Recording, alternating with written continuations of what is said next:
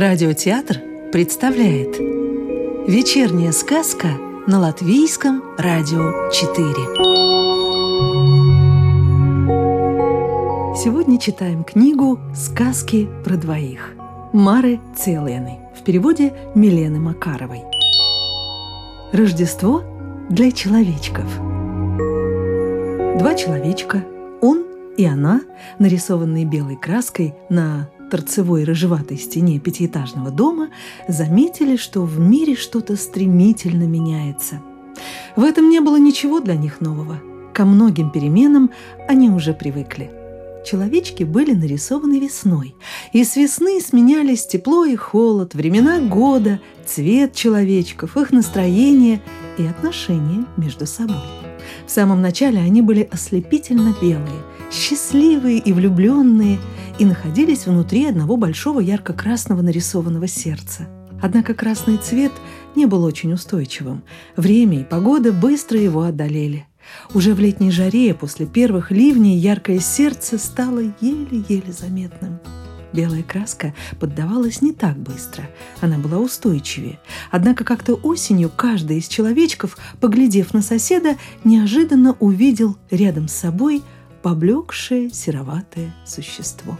С этого момента они все реже и реже обращали взгляд друг на друга, пока не перестали делать это совсем. Справедливости ради надо сказать, что в их поле зрения попало очень много сероватых и поблекших существ. Особенно это стало заметно поздней осенью, когда, к примеру, липа, растущая у маленького продовольственного магазинчика, потеряла свою цветную пышную листву, открыв взором обглоданную временем деревянную стену, которую она прикрывала да и большая часть покупателей, которые ежедневно спешили или, напротив, медленно плелись в магазинчик, волей-неволей стерли с себя солнечную летнюю позолоту. Да, так выходило. Человечки уже привыкли к тому, что мир меняется, и меняется в серую сторону. Однако как-то поздней осенью они заметили и другие перемены – на узкую потемневшую улицу, на которой давно не было видно ни одного прохожего, прямо с неба спустились ослепительно белые снежинки. Снежинки были невиданно тонкие и красивые, но совсем не казались ни надменными, ни высокомерными. Одни снежинки нежно погладили ей щеку, другие приветливо улыбнулись, быть может, эта ласка была совсем нечаянной, и улыбались они вовсе не крохотной нарисованной женщине. Но она об этом не задумывалась. Она чувствовала, что чудесные небесные создания пришли приласкать этот мир и улыбнуться ему. И она, какой бы побледневшей ни была, чувствовала себя полноправной частичкой этого мира. Двое мальчишек – Паулис и Петерис, чьи умные головы в холодное время года обычно прикрывали только их взъерошенные шевелюры, теперь гордо показывали всей улице и всему миру ярко-красные бархатные шапки с белыми помпонами. Точно такую же шапку надел и почтальон Георг, который до этого носил только бесцветную серую кепку. Человечек подумал, может, и ему подойдет красная шапка с белым помпоном. В витрине продовольственного магазина, наполовину заставленной запыленными винными бутылками, теперь появилась ярко-зеленая надпись «Счастливого Рождества». Мир снова стал меняться в цветную сторону – Вначале и он, и она подумали. Появление цвета говорит о том, что скоро липа покроется листвой. Деревянная стена за ней запестрит сотнями нежных тонов. Бледное лицо почтальона Георга станет золотистым. Одним словом, снова наступит весна. И все же это было не так. Стену, на которой человечки были нарисованы, солнце больше не освещало, и она становилась все холоднее и холоднее – когда каждый из человечков для себя истолковал, что предвещала зеленая надпись в витрине магазинчика, у обоих появилось неясное предчувствие, что все перемены связаны со счастливым Рождеством. И если и он, и она еще могли с трудом вспомнить, что такое счастье, то о Рождестве у них не было ни малейшего представления – Впрочем, нельзя было сказать, что других обитателей мира эти перемены смутили. Напротив, многие как-то оживились, стали деятельнее, целеустремленнее и в то же время дружелюбнее и внимательнее к окружающим. Каждый, как обычно, шел своей дорогой. Но человечки чувствовали, что теперь всех объединяет нечто очень важное. Они видели, что окно первого этажа, в котором неожиданно красными цветами вспыхнул сонный и почти захеревший кактус, поспешило показать эту красоту маленькому слуховому окошку, в котором стекло было заменено ржавым куском жести. Человечки слышали, как обе трубы деревянного домика похвалили Паулиса и Петериса, которые энергично, помахивая помпонами на красных шапках, несли по улице зеленую елку.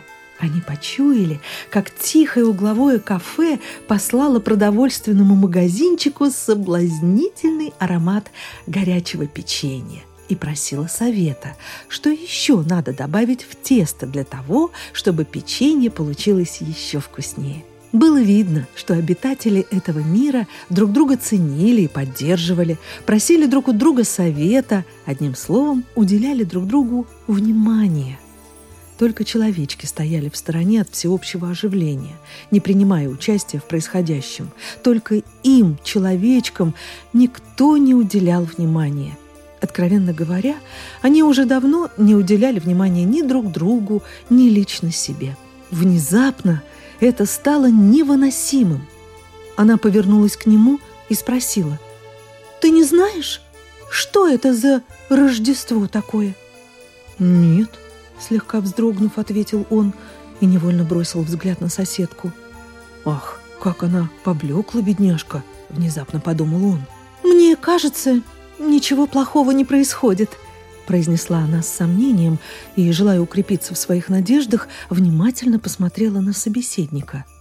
«Какой он бледный!» — сокрушенно признала она про себя. «В Рождестве определенно не может быть ничего плохого», — поспешил уверить ее человечек. «Видишь, там же написано «счастливого». Счастливое же не может быть плохим». «Ей бы не помешало немного счастья», — подумал он. Тогда бы она опять ожила и расцвела. О, если бы это было так! Пусть хоть Рождество, что бы оно собой там не представляло, будет счастливым. Она пожелала этого так сильно, что даже стало чуть-чуть ярче. Тогда бы он вернул себе хоть немного цвета и силы. Ничего удивительного, что обоих одновременно посетили одни и те же мысли. Они были человечками, у них была человеческая природа. И каждый не только хотел быть счастливым сам, но и желал счастья другому. Вначале робко, а потом уже смелее они откликнулись на призыв в витрине продовольственного магазинчика, хотя до сих пор понимали его только наполовину. «Может быть, я могу достать ей это счастливое Рождество?» – размышлял человечек. «Только не понимаю, что мне надо делать». В свою очередь она в это же время думала. «Может быть, я могла бы помочь Рождеству стать счастливым? Тогда и он станет счастливее. Только мне надо узнать, что по-настоящему сделает Рождество счастливым. Чтобы выяснить, как поступить, и он и она начали пристально изучать перемены в цветную сторону, особенно внимательно вслушиваться в звуки окружающего их мира и даже пытались расспрашивать своих таких занятых соседей. Они узнали, что для счастливого Рождества нужно многое. Ярко-зеленая пышная елка и светлое настроение, яркие блестящие игрушки и аромат печенья, мир на душе и вкусные угощения, милые подарки и белые свечки, красивые стихи и оранжевые мандарины. У человечков ничего такого не было, и они не понимали, как добыть хотя бы малую часть всего этого. От печали и ощущения безнадежности они побледнели еще больше и стали еле видны. Как он мог достать даже самую тощую елочку, если не мог спуститься со стены – и как она могла испечь праздничное печенье, если у нее не было ни стола, ни плиты, ни сковородки? Человечки пробовали просить помощи у других. послушайте, мальчики, вы не могли бы...» Он позвал Паулюса и Петериса, намереваясь попросить их принести ему совсем маленькую, совсем легкую елочку.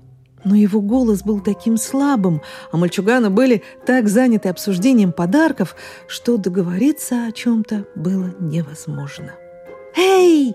Она махнула рукой, надеясь подозвать какую-нибудь чайку или голубя, которые обосновались на крыше соседнего дома.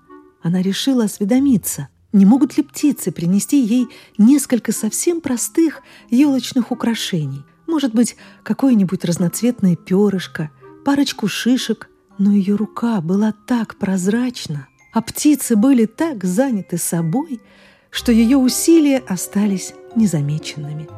И он, и она продолжали звать и махать руками, но они были слишком бледными – слишком слабыми, чтобы привлечь к себе внимание кого-то из обитателей этой улицы. Наконец, человечки выбились из сил. Потеряв надежду, они больше не озирались вокруг. Они оба поникли и стали почти невидимыми. Он больше не бросал взгляд на витрину продовольственного магазинчика, где по-прежнему светилась непостижимая надпись. Он уставился в пустой и пыльный угол двора. Ее глаза были полны слез. Она всеми силами пыталась их удержать, поэтому не заметила даже чудесный танец снежинок, кружившихся перед ее глазами. Человечки не замечали, как предпраздничная суета с каждым мгновением набирает силу. Почтальон Георг бросал в почтовые ящики все больше писем с марками всех цветов радуги – Запах мандаринов проникал повсюду, а рождественские пятисвечники дарили все больше яркого теплого света. Эта улица, этот мир становился все красочнее и счастливее. Если бы человечки еще продолжали наблюдать, они бы непременно узнали, что такое счастливое Рождество. Однако, когда счастливое Рождество было почти готово, случилось нечто непредвиденное – Праздничный вечер был уже близок, когда обитатели этого мира внезапно почувствовали, что на душе у них не радость и умиротворение, а какая-то тревога и беспокойство, как будто что-то не в порядке, кто-то забыт, что-то упущено. Каждый на всякий случай проверил. Елочка, подарки, мандарины, стихи – и почти одновременно Липа, продовольственный магазинчик, Паулис и Петерис, чайки и голуби, дымовые трубы, снежинки, кактус и все остальные внезапно заметили. На холодной стене пятиэтажного дома есть двое побледневших, почти прозрачных, очень несчастных человечков. У них нет ни елочки, ни подарков – ни покоя на душе, ни стихов. В тот же миг предпраздничное оживление возобновилось с невиданной силой. Липа скрестила свои мелкие веточки так, что на стене, как раз между человечками, их тень образовала тонкую зеленоватую елочку. Две дымовые трубы подбросили ветру густой пряничный запах, и ветер добросовестно донес его именно в то место, где были нарисованы человечки. Паулис и Петерис семь раз громко и внятно на всю улицу продекламировали стихи про снежок и огонек. Уличные огни, на удивление быстро, изготовили хрупкие теневые украшения и повесили их на елочку. Сумрачные небеса прислали самый дорогой подарок – душевный покой. «Чего нам еще не достает?» – громко спросила она, сияя от счастья. «Свечек! Где мы можем достать свечки?» Он не ответил. Ярко цветущий кактус дал ему красную краску, и человечек, предельно сосредоточившись, обводил свою подругу елочку из себя большим красным сердцем. Заметив это, она в восторге нашептала ему на ухо столько разных милых слов, что в мгновение ока оба стали такими же белыми и яркими, как и той весной, когда они только были нарисованы. Никакие другие свечки их рождественской елочки были не нужны. ослепительно белые. Они сверкали на рыжеватой стене обычного пятиэтажного дома, вновь соединенные ярко-красным сердцем. Им больше не надо было спрашивать, что такое счастливое Рождество.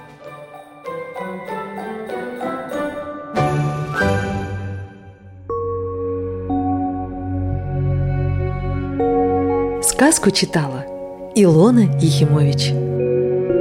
А следующую волшебную историю слушайте завтра вечером.